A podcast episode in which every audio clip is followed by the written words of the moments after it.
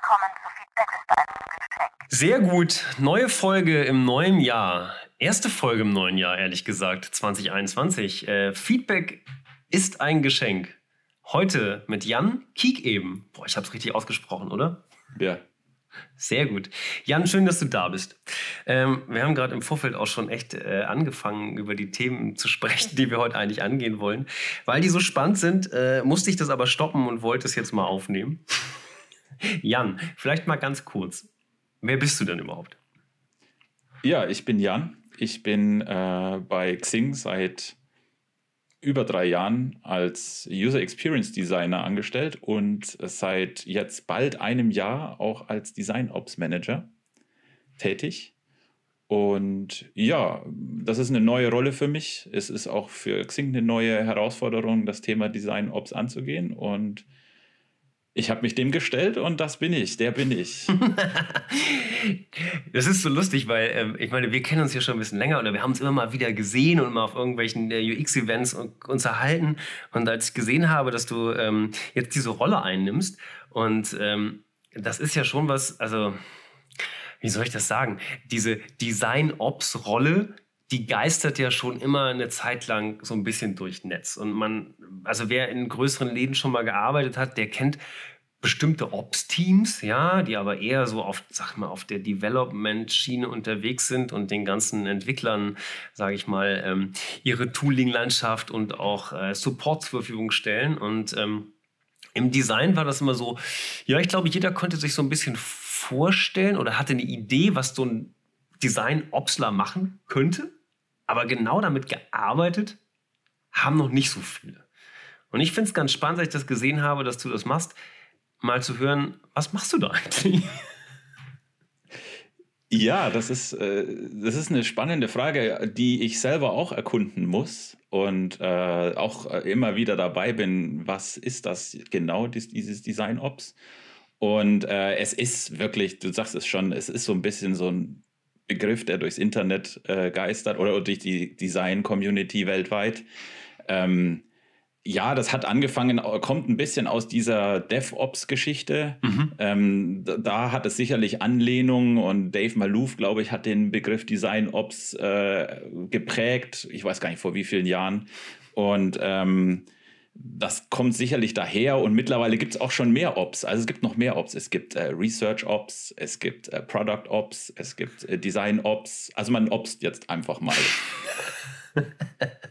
das ist ja auf jeden Fall schon mal, auf jeden Fall schon mal etwas, wo man weiß, da ist ein Trend, dem können wir, da können wir mitgehen. So. Ja, jetzt ist es Ops, früher war es das Thinking. Ne? Jetzt, jetzt ah. Ops. Ja. Oh, verdammt, dann habe ich den Zug leider verpasst. Nein, ähm, sag mal, ähm, was war denn der Need, den ihr bei Xing bemerkt habt, um so eine Position überhaupt zu schaffen? Oder sage ich mal, dir die Zeit zu geben, sich damit zu beschäftigen? Ja, das ist eine gute Frage. Gibt es da diesen einen Punkt, wo wir gesagt haben, wir müssen da jetzt Jan oder wen auch immer äh, installieren? Es ist also man, es ist schwierig zu sagen. Es ist ein Prozess gewesen. Es hat angefangen damit, dass ich ähm, schon früher, relativ früh bei Xing mit dem Thema Designkritik angefangen habe. Das war vor mhm. über zwei Jahren. Ähm, habe ich mal einen Pitch äh, gemacht intern. Wir bräuchten doch ein Format, um professioneller, effizienter, zielgerichteter über Design zu diskutieren.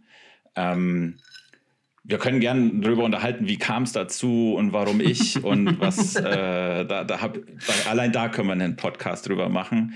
Ähm, aber das war so der äh, leichte Einstieg in dieses Thema ähm, Design Operations, was sich darum kümmert, wie arbeiten wir zusammen, wie machen wir unsere Arbeit, wie kriegen wir unsere Arbeit erledigt und wie schaffen wir Designer in der Organisation, ähm, ja, Einfluss zu haben oder diesen Impact, von dem man immer spricht, mhm. dass Design und User Experience ähm, ja, den Impact äh, leistet, den es haben möchte. Und um diese drei Bereiche herum, das ist so ein bisschen die Definition, was macht Design Ops oder um was kümmert man sich. Ähm, Aber das ist ja ganz spannend, weil also ich, ich habe das natürlich mitgekriegt und ich kenne auch deine, äh, du hast ja jede Menge äh, Beiträge auf Medium, auf eurem eigenen Sync-Kanal, was auch immer, ähm, über dieses äh, Designkritik gemacht. Wir wollen später noch mal ein bisschen drüber reden, aber jetzt, wo du sagst, ist das denn auch so eine Art Facilitator-Rolle, dass du sagst, okay, als Design-Ops fange ich auch an, für meine Design-Kollegen solche Meetings aufzusetzen, wo die sich austauschen, um reibungsloser oder besser zusammenarbeiten zu können? Wenn du Facilitation so definierst, dann ist das sicherlich ein Baustein des Ganzen. Ähm, ja, äh, ein Design Ops Manager, so nennen wir uns. Es gibt auch da, da können wir auch gerne drüber philosophieren, was für Jobtitel es im Design Ops alles gibt. Äh, ich bin begeistert, ein neues Feld entdeckt zu haben. Herrlich. Ähm, und was ein Design Ops Manager äh, denn täglich tut, äh, da gehört vielleicht auch hier und da mal ein Meeting äh, einzustellen für die Community oder ein, ein Format zu gründen, ein ähm, ja, oder, oder Best Practices zu etablieren. Das sind mhm. sicherlich Bausteine, ähm, die das Ganze standardisieren und skalierbar machen möchten. Also du musst dir immer vorstellen, Design Ops wird in einem Unternehmen eigentlich erst zu einem richtigen Thema, wenn ähm, die Teams so groß werden, die Design-Teams größer werden, dass sie in diese Not kommen oder in diesen, an diesen Punkt kommen, wo sie der Einz wo der Einzelne ähm, oder wo es mehrere Teams gibt, die effizienter arbeiten möchten und gleich arbeiten möchten mhm. und, und, und standardisiert arbeiten möchten. All solche Begriffe kommen dann, wir brauchen Prozesse, die äh, vereinheitlicht sind, dass nicht im der einen Bereich des Unternehmens ganz anders gearbeitet wird als im anderen ähm, wie Entscheidungen gefällt werden in großen Teams, wie Arbeit verteilt wird, wie äh, die besten Leute an den richtigen Positionen, an den richtigen Projekten arbeiten, ähm, wie messen wir die Qualität unseres Designs, was ist gutes Design, all solche Themen, ähm, die man in kleineren Organisationen als Team von zehn mhm. Designern, sage ich jetzt mal, oder vielleicht auch im Design-Team of One ähm, als Sidejob sozusagen macht, nebenbei. Ähm, meinetwegen der Chef-Designer, also der Chef von den, der Design-Team, das, das Lead, der Lead oder der Director oder wie auch immer derjenige heißt, Head of mhm. Design, der solch, sich um solche Themen kümmert. Ähm, und je größer eine Firma wächst und die Teams an, die schiere Anzahl von Design-Teams äh, größer wird, wird dann irgendwann der Bedarf da, ja, wir haben hier Synergieeffekte oder es gibt hier, es muss hier Prozesse geben, die, äh, guck mal, das eine Team hier drüben macht es auf diese Art und Weise, äh, dass sie ihre Arbeit verteilen oder, oder, oder sich Status geben oder dass sie, die setzen diese Tools ein. Das ganze Tools-Thema ist ja der Wahnsinn überhaupt. Ähm, ja, total spannend. Und, und da geht es dann darum, das Ganze zu, ähm, ja, zentral zu managen oder auch ähm, auf eine standardisierte Ebene zu heben oder zu, zu verbessern. Es ist ganz spannend, was du sagst, ähm, weil du es halt noch viel größer machst. Ich habe immer gedacht, und das ist vielleicht auch eine sehr kanalisierte äh, Blickweise darauf, ähm, also mal, ich, ich weiß nicht, mit was für Design-Tools ihr arbeitet. Wir haben bei uns äh, seit ungefähr anderthalb Jahren angefangen, ähm, Sketch mit Abstract zu verbinden, weil wir halt gemerkt haben, ne, wir werden viel, viel mehr Designer. Wir müssen irgendwie alle Zugriff auf die Designs der anderen haben, um auch irgendwie, keine Ahnung, uns austauschen zu können oder auch uns vor allen Dingen vertreten zu können. Und da fängt es ja schon an, das, was du sagst. Ne? Das eine ist so Tooling. Ja, wir sollten alle dieselben Tools nutzen, damit wir auch auf die Files des anderen zugreifen zugreifen können. Aber dann wird es ja größer, ne? Wie benahmen sich diese Files? Ähm, wie, wie benahmen sich eigentlich die Sachen in den Files? Ja? Äh, Projekte, wie tauschen wir uns eigentlich aus? Wie dokumentiere ich eigentlich Veränderungen, also ein Kram? Das war erstmal so, wenn man das auf diese eine kleine Tool-Landschaft zurückfährt und sagt, so, ja gut, wir wollen erstmal nur unsere Designs managen. So, dann ist das ja was, wo du sagst, okay, da kann so ein Design-Ops reingehen und sagen, okay, ich kann euch helfen, eine Lösung zu finden und vielleicht auch ein Tooling zu finden, wenn das Tooling vielleicht noch nicht optimal ist, weil also ich weiß zum Beispiel, wir haben mit sehr viel Zeug, bei einer Sketch Cloud kam da irgendwie, Figma ist immer noch so da, wo man sagt, na, hm, vielleicht ist auch eine Lösung, wo man hingeht. Egal. Aber so, du sagst, es geht noch darüber hinaus, sondern es geht darüber hinaus, diese Design-Teams eigentlich performant zu halten. Und zwar nicht nur mit Tooling und Prozessen, sondern auch zu gucken, wie organisieren die sich eigentlich? Ja, haben die Dailies, haben die irgendwie Stand-ups, haben die irgendwie eine Art von, naja, wenn du jetzt wirklich so in die ganze Produktentwicklung gehst, measuren die auch ihren Outcome über einen Sprint zum Beispiel und solche, also du meinst, diese ganzen Prozedere würdest du in so einem Design-Ops-Konstrukt sehen? So weit kann es gehen. Ich würde da nicht anfangen, gleich die, die ganze Welt aufzuspannen. Ja. Das ist unglaublich gefährlich und äh, wenn man, da, da braucht es dann auch große Design-Ops-Teams, glaube ich, um all diese Sachen äh, zu, zu bedienen. Das geht sogar, ich möchte sogar sagen, das geht sogar noch weiter. Das geht sogar bis dahin. Ähm, und da gucken wir dann auf, äh, je nachdem, wie Design Operations in äh, Unternehmen eingeführt werden, aus welchem Grund. Es hat ja immer einen Grund, warum ja, man sagt, klar. wir müssen das. Stell dir vor, ein, ähm, ein, ein, ein Startup, was enormen Growth hat, enormes Wachstum, wo teilweise in Amerika 100 Designer im Jahr angestellt werden. Die haben ein enormes Onboarding- und Hiring-Problem. Auch da ist Design Ops, hat in dem Bereich zu tun, wie machen wir ein Onboarding von neuen Kollegen, wenn sie reinkommen das kann bis hin zu gehen, äh, solche People-Themen, also People-Operations-Themen, wieder Ops, People-Ops. ich habe schon ähm, mitgekriegt, dass du es reingeschlichen hast. ja, Logo. Ähm, dass man dann hergeht und sagt, okay, wie, ähm, das, ja, wie, wo heiern wir neue Leute, wo brauchen wir Leute, wo sind Design-Teams, wo ein Skill fehlt, ähm, Ausbildungsthemen, was für interne Ausbildungsformate haben wir. Du musst nur Richtung Facebook und die großen Läden ja, ja. denken, wo hunderte Designer angestellt sind, die dann teilweise sehr, sehr große Operation-Teams haben, um das Ganze zu, möglich zu machen. Ne? Und alles immer unter dem Blickwinkel, und das ist vielleicht ein schönes Bild, den einzelnen Designer weniger sich damit beschäftigen zu lassen, wie arbeite ich mit einem Kollegen, wie arbeiten wir hm. hier in diesem Team, wie machen wir das äh, Design, wie benennen wir Dateien ähm, und, und was müssen wir tun, damit Dinge umgesetzt werden, dass ähm, Prozesse laufen, dass die Entwickler bedient sind, dass die, ne, die, die Firma einfach äh, läuft und User-Centered Design zum Beispiel ein ähm, ja, essentielles Thema und essentieller Punkt auch in der Organisation werden kann, um man kennt, du kennst das ja auch, diese Maturity Models von UX. Ja. Genau, um da den nächsten Schritt machen zu können. Ähm, genau. Und es geht im Endeffekt darum, ich sage dann auch immer manchmal zu Kollegen, manchmal ist es vielleicht auch mein Job, dir zu helfen als Designer, dich wieder mit dem mit der, dem Handwerk Design beschäftigen zu können ja, und total. weniger mit, äh, wo lege ich eine Datei hin, wo finde ich was und solche Sachen. Ja, aber ich meine, wenn man sich mal anguckt, wie komplex diese ganze, allein nur die Tooling-Landschaft und jetzt auch so mit dieser ganzen. Wahnsinn.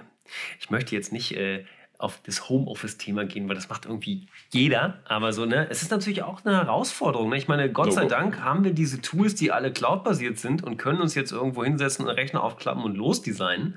Aber trotzdem, damit das funktioniert, gibt es halt Regeln. Und ich glaube, wie du sagst, diese Regeln wachsen halt mit der Größe des Teams. Und irgendwann gibt es halt eine Subgruppe, die für sich entscheidet, hm, ich finde das alles doof, was die anderen machen. Das funktioniert für uns eigentlich viel besser. Wir machen was anderes. Das ist bei uns genauso passiert. Und deswegen finde ich diese, also ich finde die Gedanken sehr gut, was du sagst. Das ist nicht nur rein wir stellen dir was zur Verfügung, sondern wir gucken auch, wie sich Prozesse entwickeln und probieren, wie wir die halt streamlinen und vielleicht flächendeckend für alle ausrollen können. So, und dann genau. halt dir die Chance zu geben, auch mal wieder ein bisschen zu designen und Probleme für Nutzer zu lösen und nicht immer nur zu gucken, ah, warte mal, wo finde ich jetzt den Pfeil und äh, welcher Entwickler war nochmal ein Team XY, den ich fragen musste, um bla bla bla zu bekommen. Ähm, cool. Ja, guck dir nur an, stell dir vor, du hast eine kleine Firma mit drei Designern diese drei Designer, dass sie sich absprechen, was machen wir, wer macht was, äh, ist relativ natürlich. Es gibt drei Kanten, die sich abstimmen müssen. Jetzt skaliert das mal auf 100. Ich glaube, das ist exponentiell dieser, äh, die Anzahl der Kanten, die dann da äh, gepflegt werden müssen, um sich abzustimmen. Dann kommt Struktur hinein. Dann hast du auf einmal Teamleads, Direktoren, Head-Off, Vice President. In großen Unternehmen sind die Hierarchieebenen ja, ja. natürlicherweise groß. Ähm, das lässt sich gar nicht verhindern, glaube ich. Oder es ist, ist ein natürliches Thema wahrscheinlich auch, wenn Unternehmen wachsen. Und dann wird es kompliziert irgendwann. Wer macht denn hier was? Wer bestimmt denn, wer was macht? Wer ja, sagt ja. denn, was gut ist? Und solche Sachen. Dann, Aber ja. Das ist ja eigentlich auch ein ganz geiler Punkt. Wenn man mal überlegt, ähm, wenn diese Design Ops Unit da wäre und sagt und guckt, hier ist die schöne Landschaft, du kannst dich nur darauf konzentrieren, das gute Design zu machen, dich mit deinen Kollegen auszutauschen, dass ihr einheitlich designt, dass ihr auch irgendwie was entwickelt, was einheitlich ist. Ähm, ich glaube, dass uns im Daily Business einfach viele dieser Aufgaben davon hindern, uns mit anderen Designern noch zusätzlich auszutauschen oder das richtige Format zu finden, wo wir uns richtig austauschen können, mhm. wo man merkt so, okay, jetzt können wir auch mal über das reden, was uns eigentlich betrifft, weil ich meine, Du kennst es selber. Ihr habt auch, glaube ich, äh, warte mal kurz, ihr habt, glaube ich, drei ähm, ähm, äh, Positionen dafür. Ne? Ihr habt UX-Designer, ihr habt Visual Designer und ihr habt UX-Researcher, wenn man das so in Dreiergestirn hinstellt, oder? Interaction Designer auch noch? Es gibt nee, noch die Copywriter, UX-Copywriter. Ah, stimmt, die vergesse ich immer. Ja, sorry, das ist natürlich sehr, sehr wichtig. Dann gibt es noch die Communication Designer. Also die äh, Kommunikationsdesigner rund um Brand und solche Sachen. Ah. Gibt es auch. Ne? Wow, krass. Okay, gut. Ähm, dann gibt es natürlich noch Spezialisten im Sinne von Illustration, okay. Motion, alle solche Themen. Ja, ja, gut, aber wenn du die alle zusammenbringst und äh, sagst, ich meine, ihr habt jetzt ja gerade, was heißt gerade, ist auch übertrieben, aber es ist, äh, ihr habt einen Facelift gemacht, einen Relaunch, wie man es nennen will, in den letzten Jahren, der jetzt mhm. angekommen ist, so. Und äh, ich finde, was ihr geschafft habt, ist das schon ziemlich zu streamlinen. Also, dass man merkt, so, das ist alles aus einem Guss, was da so nach und nach passiert. Und es sieht nicht mehr so aus, wie das ähm, vielleicht bei anderen Produkten aussieht. Man merkt, da ist mal vorne ein bisschen was dran gedreht worden und dann ist hinten was anderes passiert. Und dafür brauchst du ja so einen Austausch, der auch allen irgendwie das Gefühl gibt, ah, okay, das ist die Richtung, wo wir hinwollen und das kann ich dafür tun. Hm. Ja, da, da spielt natürlich enorm rein, dass man bei Xing, dass wir bei Xing ein sehr großes und mannstarkes Designsystem-Team haben. Also ein Team, was unser Designsystem, was all diese Dinge möglich macht, dass es auf allen drei Plattformen, also Web, iOS, Android, ankommt, diese Facelift. Ähm, äh, wir nennen es unsere neue Designsprache, unsere neue Xing-Designsprache. Dass sie dort ankommt, da ist ein Designsystem unersetzlich. Ja, und klar. wir haben da auch ein sehr, sehr gutes und mannstarkes Team, die das möglich machen. Und auch das im Sinne von, wenn man jetzt guckt, was ist Design Operations, wenn ich äh, sage, wir, Design Operations kümmert sich darum, wie machen wir unsere Arbeit, wie tun wir unsere Arbeit, ist mhm. das Designsystem an sich auch ein Bestandteil einer Operations-Disziplin. Das Jetzt ist kriegen ja wir Butter bei die Fische. Operationalis genau, es, ist ja im, es ist ja im wörtlichen Sinne das Operationalisieren von Design. Also, ja, total. Ne? Und das heißt aber nicht, dass ich der Chef vom Designsystem-Team bin. Bei äh, Gott bewahre, nein. Das Team ist äh, sehr etabliert bei uns und ähm, macht das nicht erst seit gestern. Ich glaube, wir nennen es nicht so, aber wir sind bestimmt schon in der vierten Generation unseres Designsystems. Krass. Ja, also ich meine, ich habe ja durch äh, meinen äh, guten Kumpel äh, Stefan Richter, Peppo, da auch jemanden, der ja. Ähm, bei euch da mit in einem dieser Teams äh, wirken darf und kann. Mhm. Ähm, und ähm, ich weiß, wir haben da vor zwei, drei Jahren schon mal darüber gesprochen, dass das jetzt so anfängt, dass halt mehrere Designsysteme für unterschiedliche Plattformen zur Verfügung gestellt werden. Und ähm, ich finde, auch wenn das vielleicht so kanalisiert betrachtet ist, für mich ist momentan dieses Designsystem so die Ausgangslage gewesen für Design-Ops. Ja. Bis wir dieses Gespräch geführt haben, wo ich gedacht habe, ah, es macht total das Sinn, auch noch. Das ist absolut nicht verkehrt. Also, das ist das, was ich vorhin meinte. Es gibt jedes Unternehmen, die starten in diese Operation, Operationalisierungsbereich aus einem anderen Blickwinkel oder aus einem anderen Grund.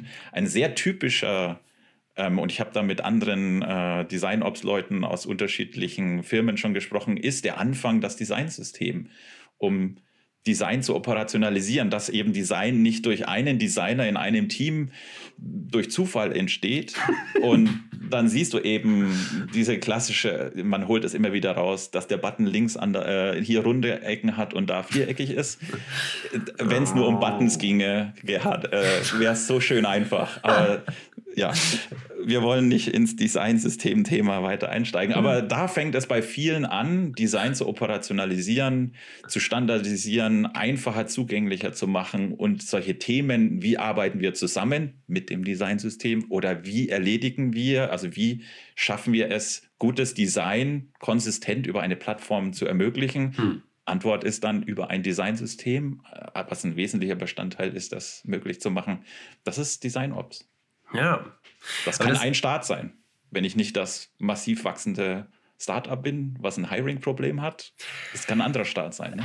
Ja, ja, na klar. Und das hätte ich ehrlich gesagt äh, vorher gar nicht so betrachtet, bis wir dieses Gespräch geführt haben. Von daher schon mal vielen Dank für die Info bis hier. Ich habe schon sehr viel für mich mitgenommen, aber ich finde es trotzdem auch, du hast ja nochmal so die ganzen äh, Rollen bei euch aufgeführt, wer da alles so Input gibt und so, ne? Ähm, sind denn, also ich meine, Illustrationen, ja, Haken dran, kann ich mit ins Designsystem packen, macht total Sinn. Ähm, ich glaube, dass so äh, Communications-Geschichten und aber auch so Textbausteine wahrscheinlich auch Sinn machen, die mit in so ein System reinzuschmeißen, wenn sie nicht vielleicht sogar schon in irgendwelchen Pattern mit verwoben sind. Aber ich will nicht zu tief reingehen, aber mhm.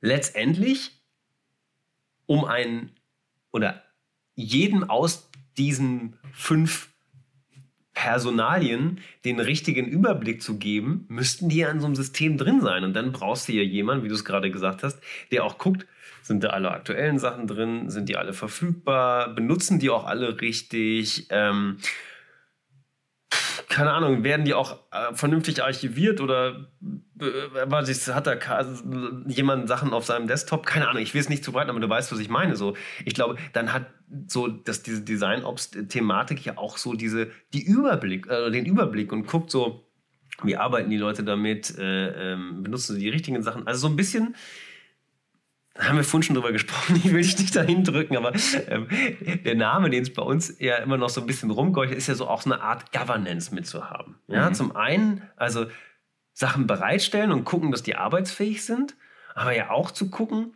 arbeiten die richtig damit. Muss mhm. gar nicht immer richtig designen sein, aber so auch, legen sie die Sachen richtig ab, benahmen sie die Sachen richtig und sowas.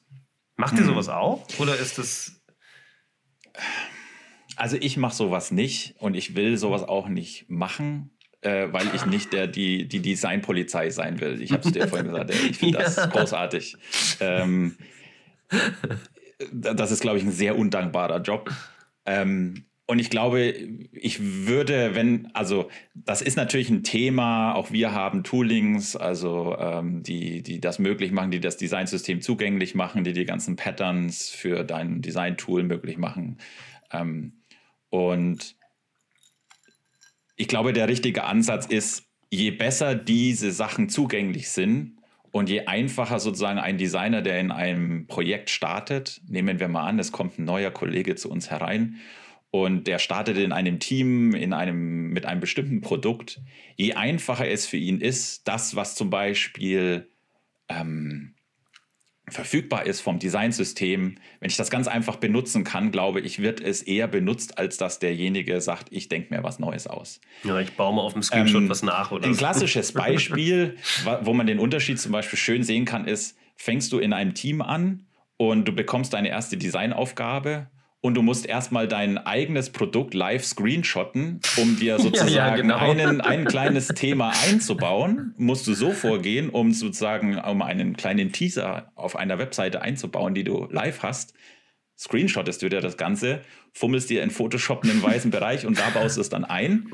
Oder ist der Prozess eher so und die Tools sind so gut, dass du in dem Team startest und du kannst dich irgendwo einloggen bekommst Artboards, die sauber aufbereitet sind, ja. sauber definiert sind ähm, und kannst dann direkt loslegen, indem du sagst, hier ist doch alles aufgebaut, mit Komponenten gebastelt ähm, und so weiter und so fort. Da, das ist der Unterschied. Und ich glaube, wenn du zu, dem, zu der letzteren Umgebung kommst, so arbeiten zu können, kannst du dich über Design eher beschäftigen als Designer, wenn du dort anfängst mhm. und kannst gute Arbeit leisten, weil du auf dem Design, was es gibt, aufbauen kannst. Im ersteren Fall kämpfst du mehr mit, dir den Arbeitsplatz zu organisieren, um überhaupt irgendwie einen Meter vorwärts zu gehen. Und das ist der Unterschied. Beim ersteren muss man dann vielleicht eher, das hast du falsch gemacht, äh, du hast einen alten Screenshot hier noch oder was weiß ich äh, machen und Klar. die Polizei spielen. Im zweiten ist die Hoffnung eher, dass es passiert, weil das Angebot so gut ist, dass es, dass es entstehen kann. Das hast du schön gesagt. Ja, ähm, das ist die heile Welt, von der wir immer erzählen. Ja, ist, ja.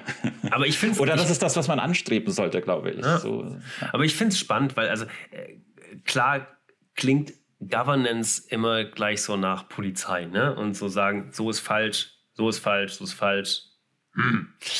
Aber ähm, wir haben das ja vorhin ja schon angerissen. Ähm, natürlich kommt es auch in so einem guten Designsystem, und das kennst du selber, gerade wenn irgendwie Designer die Möglichkeit haben, vielleicht auch selber Pattern anzulegen oder bereitzustellen oder solche Geschichten, dass Fehler auftreten. Ganz normal. Ne? Jeder denkt irgendwie ein bisschen anders. Auch wenn ein System sehr einfach aufgebaut ist, kommt es dazu, dass Leute, ich will nicht sagen Fehler machen, aber anders denken. Und du hast ja vorhin gesagt, ähm, diese Designkritik-Methode, die du ja auch äh, sehr propagierst, wenn ich das so sagen kann, ähm, hilft die euch auch dabei, solche Sachen besser zu machen?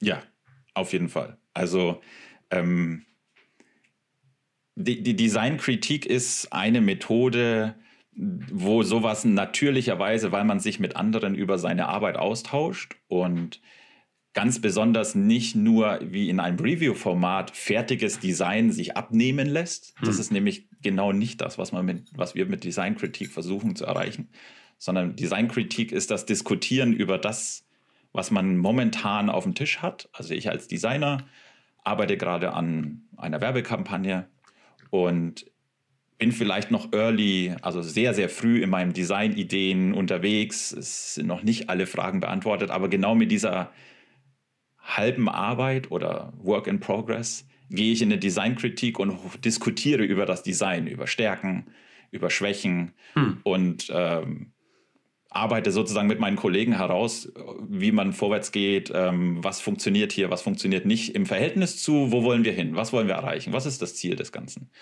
Und um das dreht sich die ganze Designkritik, immer wieder Analyse ähm, von, von, von Designarbeit. Und dann passiert es natürlich auch, ähm, wenn man über den, den Zeitverlauf immer spätere Arbeit, immer fertigere Arbeit diskutiert, dass dann andere Kollegen sehen, hey, du hast ja den falschen Pattern verwendet. Oder allein schon viel früher, wenn du noch im Wireframe-Modus vielleicht bist, dass man darüber diskutiert und sagt, dieser Pattern, wissen wir, hat die und die Schwäche. Das sagt ein erfahrener Kollege, der den Pattern schon bei sich eingesetzt hat mhm. äh, und in der Designkritik reinkommt und sagt, wir haben den bei uns, der hat die und die Schwäche und ich glaube, das wird dir hier auch passieren. Denk doch mal über, wir haben es äh, bei uns mit dem anderen Pattern, der zwar anders funktioniert, aber das Problem umgeht.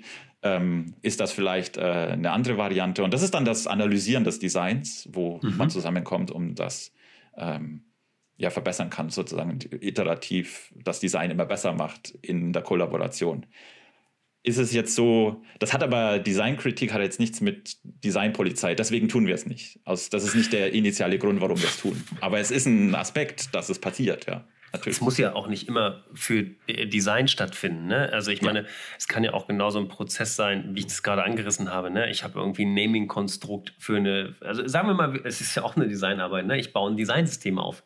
Das ist ja Absolut. auch eine Leistung, wo du erstmal das irgendwie zusammenbringen musst, was vielleicht ein paar Jahre lang Designer so in so einem kleinen Dreikanteneck, wie du es gesagt hast, zusammengewürfelt haben, jetzt irgendwie so lesbar zu machen, dass es für alle anwendbar ist. Und da musst du ja immer wieder Schleifen führen. Ähm, aber ich finde das ganz spannend, weil du hast gerade gesagt, so es ist ja eine, eine, ähm, eine iterative Designkritik. Ne? Ich fange erstmal an, hol mir Kritik ab, entwickle es dann weiter, hol mir wieder Kritik ab, äh, gehe weiter, so dass ich halt nach und nach in diesem Prozess immer wieder, sage ich mal, Loopschleifen mit meinen Designerkollegen habe. Sind das immer dieselben oder nimmt man sich unterschiedliche? Oder müssen das auch, also äh, erstens sind das mal dieselben Designer, zweitens müssen sie mal Designer sein. Ähm, nein und nein und ja und ja. Ähm, ich versuche es kurz äh, zu erklären. Das hat damit zu tun, also nein, es müssen nicht immer die gleichen sein. Feedback ist ein Geschenk, heißt ein Podcast und gutes Feedback kann von jedem kommen. Ähm, und das auch von Nicht-Designern. Ja, hm.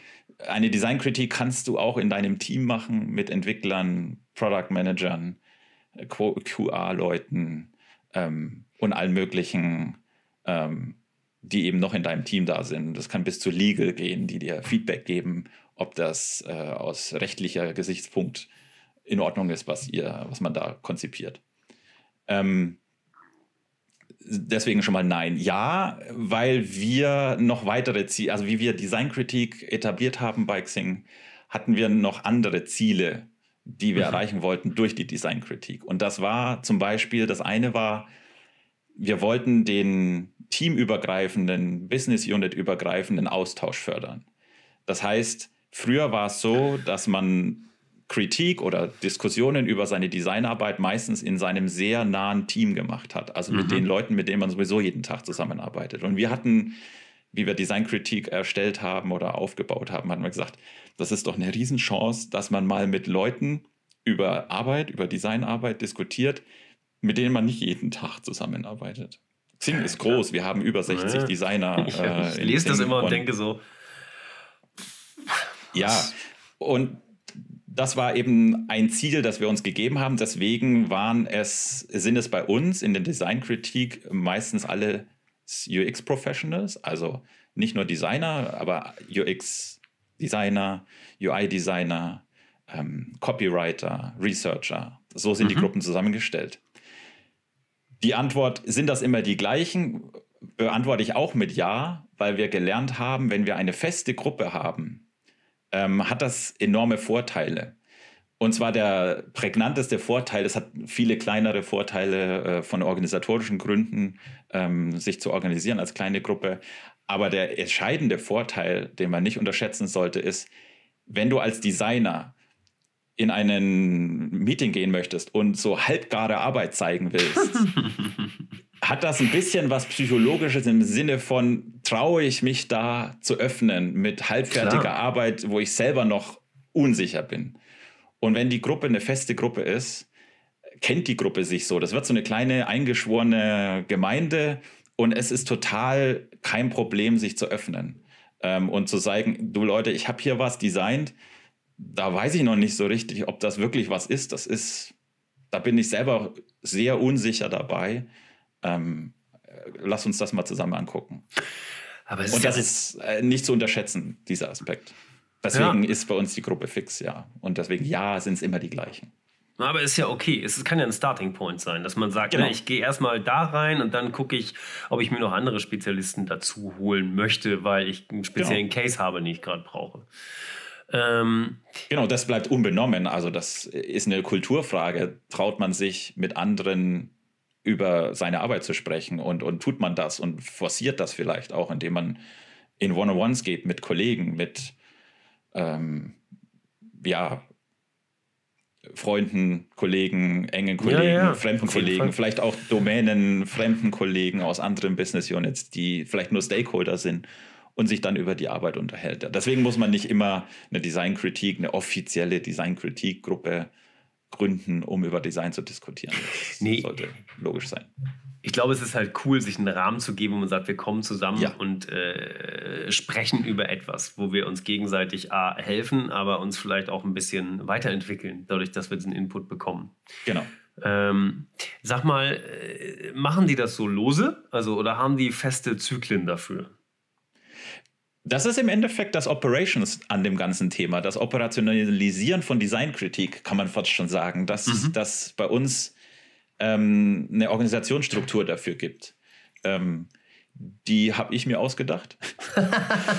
ähm, und zwar ist es so, dass ich mir, ähm, dass wir hergegangen sind und haben gesagt, wen stecken wir denn zusammen in eine Gruppe mhm. und wie müssen wir die Gruppe aufsetzen, dass sie für sich funktioniert. Ähm, und das Ganze sieht so aus, dass wir ähm, relativ versucht haben, divers die Gruppen zusammen. Mhm. Divers jetzt nicht im Sinne von äh, Geschlecht oder Hautfarbe, nein, sondern divers im Sinne von ein Researcher, ein Visual der Designer. Ja, äh, genau, der Quotenresearcher ist dabei. Also dass das relativ gemischt ist und jede Gruppe so jeden Blickwinkel, jede Expertise in der Kritik hat. Ähm, und dann eben bunt gemischt über die ganzen Business Units, die wir haben. Ah, das heißt, ihr habt. Und das hat, macht Operations im Endeffekt, das war, bevor ich noch Design Ops Manager war, habe ich das eben aufgebaut und äh, mhm. etabliert und bin dann hergegangen und habe äh, Monat, jeden Monat eine Gruppe gegründet. Bis wir dann irgendwann mal bei allen neuen Gruppen, die wir jetzt haben, neun Stück sind es an der Zahl, ähm, äh, aufgebaut haben. Aber warte mal, ähm, die, die Gruppen sind jetzt nicht sage ich mal, ich, ich kenne eure Strukturen noch, die ist ein bisschen älter, aber ähm, sagen wir mal, die arbeiten nicht in einem Daily Business zusammen, sondern sie kommen aus unterschiedlichen Bereichen, aber sie bilden eine Gruppe. Richtig, ja. Ah, okay, cool. Das heißt, sie bringen auch nicht nur ihre Rolle mit ein, sondern auch ihre Expertise aus dem anderen Bereich, so heißt das bei uns. Bei euch ist das ja keine Ahnung. Ja, mit rein. richtig. Also das ist ja das, was ich meinte, warum wir das so gemacht haben, weil wir noch ein weiteres Ziel, außer gut effizient Design zu diskutieren mhm. und an, zu analysieren. Ähm, wenn man das will, könnte man ja auch auf die Idee kommen, komm, wir lassen nur die Leute, die bei uns, ähm, sage ich mal, den Premium-Bereich ähm, betreuen, die formen in sich, die arbeiten ja täglich zusammen und die machen auch in sich eine Designkritik. Könnten, hätten wir auch machen können. Ja. Dann aber da wir das andere Ziel noch hatten, wir wollen die Premium-Jungs äh, mit unseren Pro-Business-Kollegen, mit unseren Events-Kollegen aus München, mit anderen aus Barcelona äh, zusammenbringen in eine Gruppe. Ähm, haben wir das eben anders gemacht. Ja, aber das macht total Sinn. Das hatte ich im Vorfeld nur nicht äh, ganz realisiert, weil ich dachte so, okay, ihr hattet es erst vor, dann habt ihr erst gedacht, so für den ersten Schritt bringen wir erstmal die Leute zusammen, die sich kennen, damit sie auch nett zueinander sind und das gut funktioniert. Aber nein, ihr habt gesagt, hey, die Personen passen zusammen, die lernen sich jetzt mal kennen und dann vertrauen wir sie sich. uns schon alle. Also ja, gut, aber bei Xing äh, ist die Design-Community schon sehr eng. Wir kennen uns alle, da ist keiner keinem fremd. Ähm, und, und das ist schon ein tolles Team. Und das war jetzt nicht so, als würde man jemanden Fremden in, äh, würde man sieben fremde Leute äh, in eine Gruppe stecken. Man kannte sich. Wir haben ja auch äh, unseren UX Summit, unser jährliches mhm. Zusammenkommen, wo wir alle uns treffen, wenn mal gerade keine Pandemie ist. Und dann äh, kennt man sich und wir, man sieht sich ja auch in anderen Meetings, in äh, großen Showfix-Runden, in großen ähm, es gibt ja noch mehr als nur Designkritik, wo man zusammenkommt. Ja, ja, okay. Aber es ist trotzdem äh, äh spannend, weil ich meine, es ist immer die Frage so, ja, kennt man sich oder ähm, ja, ja, ja. ist das die Person, mit der ich auch äh, mit einer schwierigen Frage zugehe und sage, ey, pff, ich möchte mir jetzt eigentlich vielleicht gerade nicht die Blöße geben, aber ich brauche mal. Hm. Äh, ja. Das ist ja auch, du hast es vorhin gesagt, ne? wann traue ich mich eigentlich mit einem unfertigen Design schon in eine erste Feedback-Runde zu gehen. Ich meine, mhm. wer ähm, äh, vielleicht schon mal in anderen Konstrukten gearbeitet hat, weiß, äh, wie ungern man mit unfert unfertigen, das nicht stimmt, es kann weiterlaufen, ähm, mit unfertigen Designs zu, sage ich mal, irgendwelchen Vorgesetzten geht und sagt, guck mal, wie findest du das? Und die dann sagen, äh, meinst du das jetzt ernst oder was? So, ne? Also und von daher ist das, glaube ich, echt ganz dankbar, da so eine, so, eine, so eine Runde zu haben.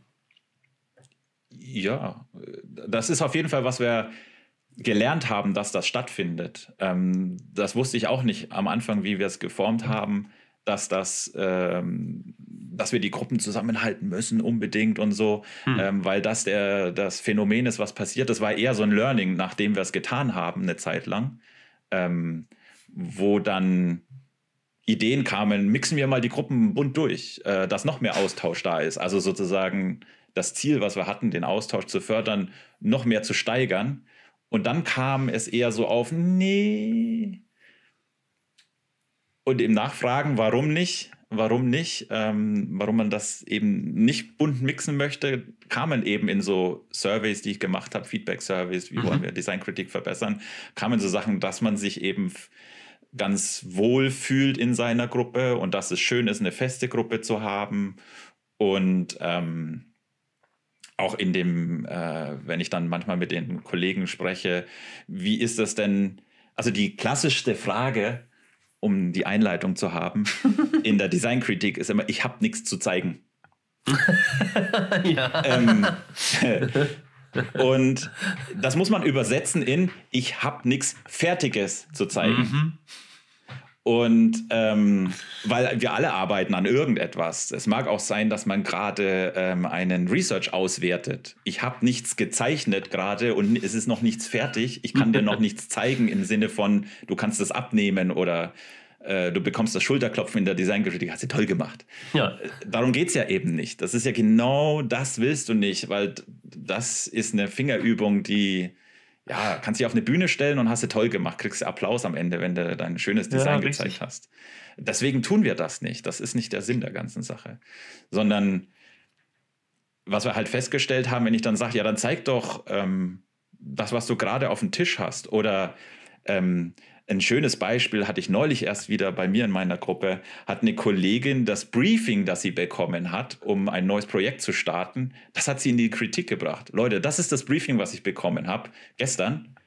Lass uns das mal angucken. Das sind die Ziele, die ich habe für das Projekt. Lass uns das mal angucken und das, was momentan da ist, analysieren auf Stärken und Schwächen. Ähm, was machen wir aus dem Zielen? Was, äh, wie gehen wir das an? Und Cool. äh, auch da sich Feedback zu holen, um einen guten Start in einem Projekt zum Beispiel zu haben. Kann man, das ist super Early Work. Und nicht Sachen doppelt zu machen, ist ja auch immer so eine Geschichte, ne? Also wie oft kommt es vor, dass Leute vor mir vielleicht schon an demselben Feature, Problem, was auch immer gearbeitet haben, aber es nur in Vergessenheit geraten ist. Ja, das ist richtig. Das, das kann sein. Äh, sowas kommt vor. Ähm, das müsst, um, um das noch mehr zu forcieren, müssten wir aber dann, glaube ich, noch ein, müssen wir dann auch Gruppen haben, die am gleichen Thema arbeiten. Ja, okay, aber also Ist ne, klar, ich- ne, ist klar, ja. Du weißt ja selber, umso länger du da bist, dann denkst du dir so, ja, da gab es schon mal das und das zu, sprich doch mal mit dem und dem, der hat vielleicht da und da, ne? Ja. Bla. Aber das passiert in allen möglichen Sharing-Sessions. Wir haben auch neben der Designkritik Sharing-Sessions, wo wir Arbeit zeigen, wenn wir äh, um so ein Show and Tell. Also Mhm. mal zu sagen, Leute, wir haben das gemacht äh, und das möchte ich jetzt allen mal zeigen. Ja. Ähm, das Launch, das bauen wir jetzt gerade, das Launch demnächst. Ähm, solche Formate gibt es natürlich auch. Ja, okay, cool. Sag mal, ähm, um abschließend vielleicht nochmal so auf ähm, diese Methodik zu kommen. Hilft die euch dabei? Weil du hast vorhin davon gesprochen und gesagt, ähm, so, das ist die neue Xing-Designsprache. Hast du es so Mhm. genannt? Ja. Mhm. Ähm, und du hast auch gesagt, das hilft euch dabei, das natürlich, wenn da sowas Neues entwickelt wird, in die ganzen Teams zu spreaden. Und auch, sage ich mal, Mhm. klar, wahrscheinlich wird es irgendwann ein, eine Auftaktveranstaltung geben, wo diese neue Designsprache vorgestellt wird und äh, vielleicht auch diskutiert wird, ausprobiert wird. I don't know. Hm. Ähm, oder vielleicht auch schon Leute mitgearbeitet haben. Hm. Aber ähm, dann wird es ja sozusagen in die Teams reingegeben und dann fangen die anderen mit zu arbeiten.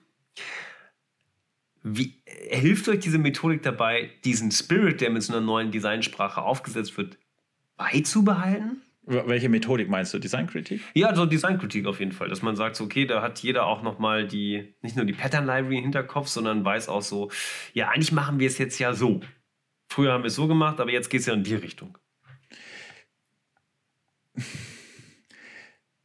Ich weiß nicht, ob, wenn du eine neue Designsprache etablierst, ob du dich auf Designkritik verlassen solltest, um das Wort sozusagen zu verbreiten. Ich glaube, das ist relativ, also so wie wir Designkritik machen, relativ ineffizient. Ähm, wir haben das ein bisschen anders angegangen. Wir haben ja, wie gesagt, ein sehr äh, mannstarkes Designsystem-Team. Mhm.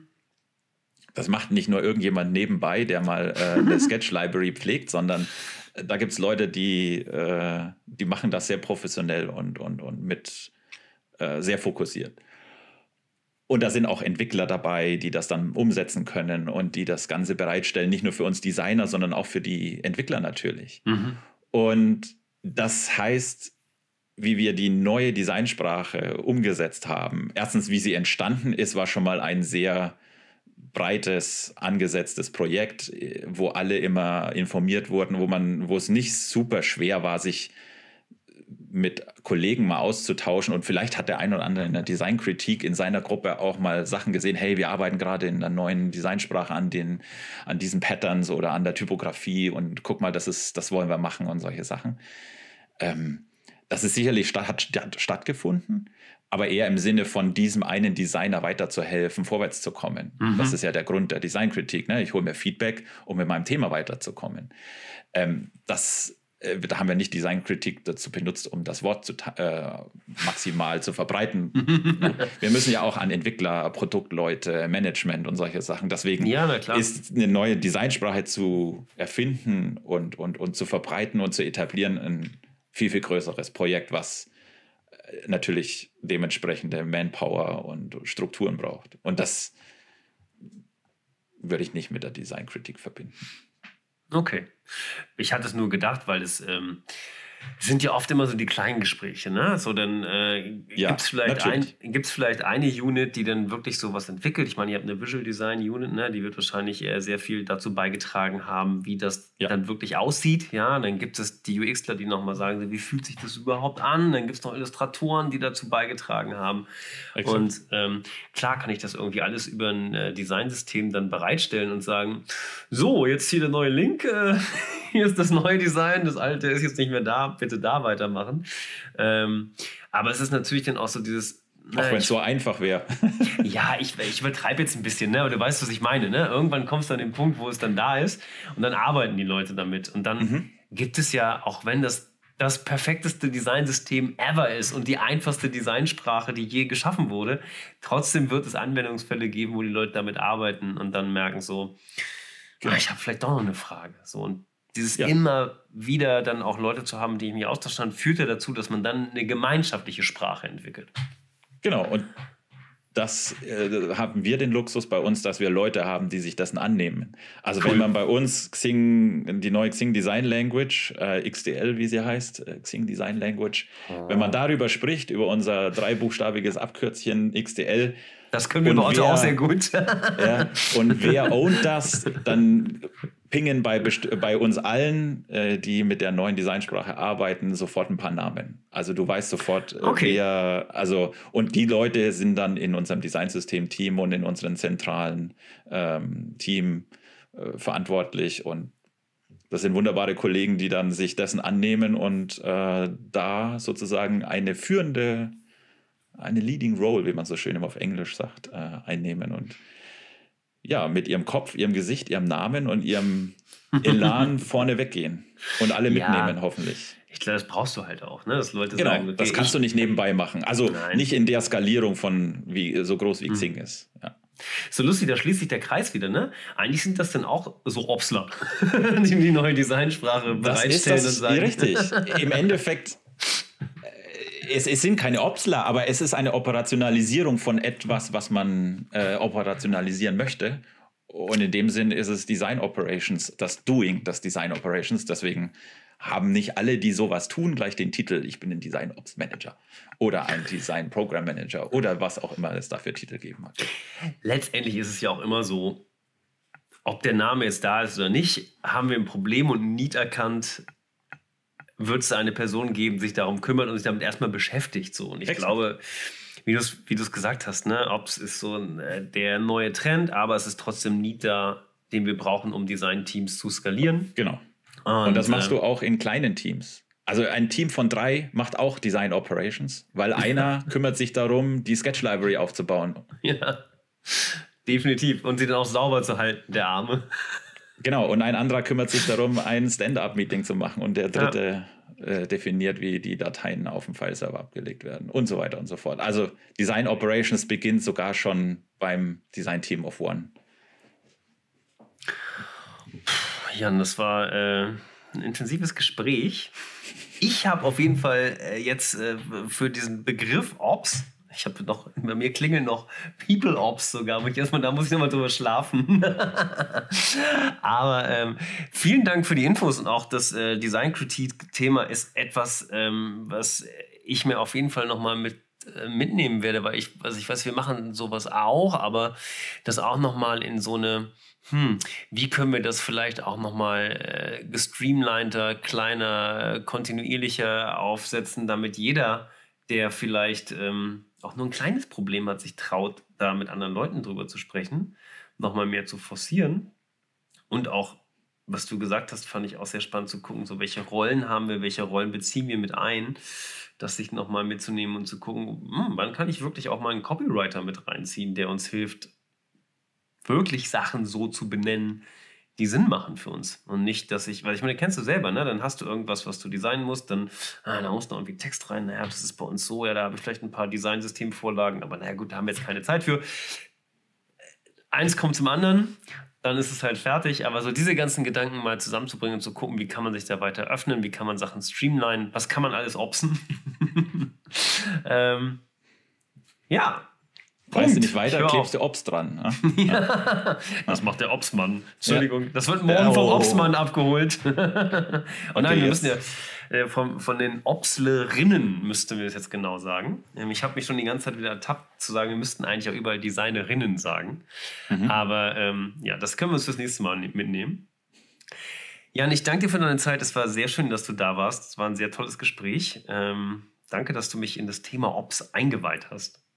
Ja, ich fand es auch großartig. Ähm, ein schönes Gespräch, hat mir auch äh, viel Spaß gemacht. Und ich hoffe, der ein oder andere, der das jetzt hört, äh, denkt sich, hm, da gucke ich auch mal ein bisschen weiter mit rein. Danke für die Aufmerksamkeit.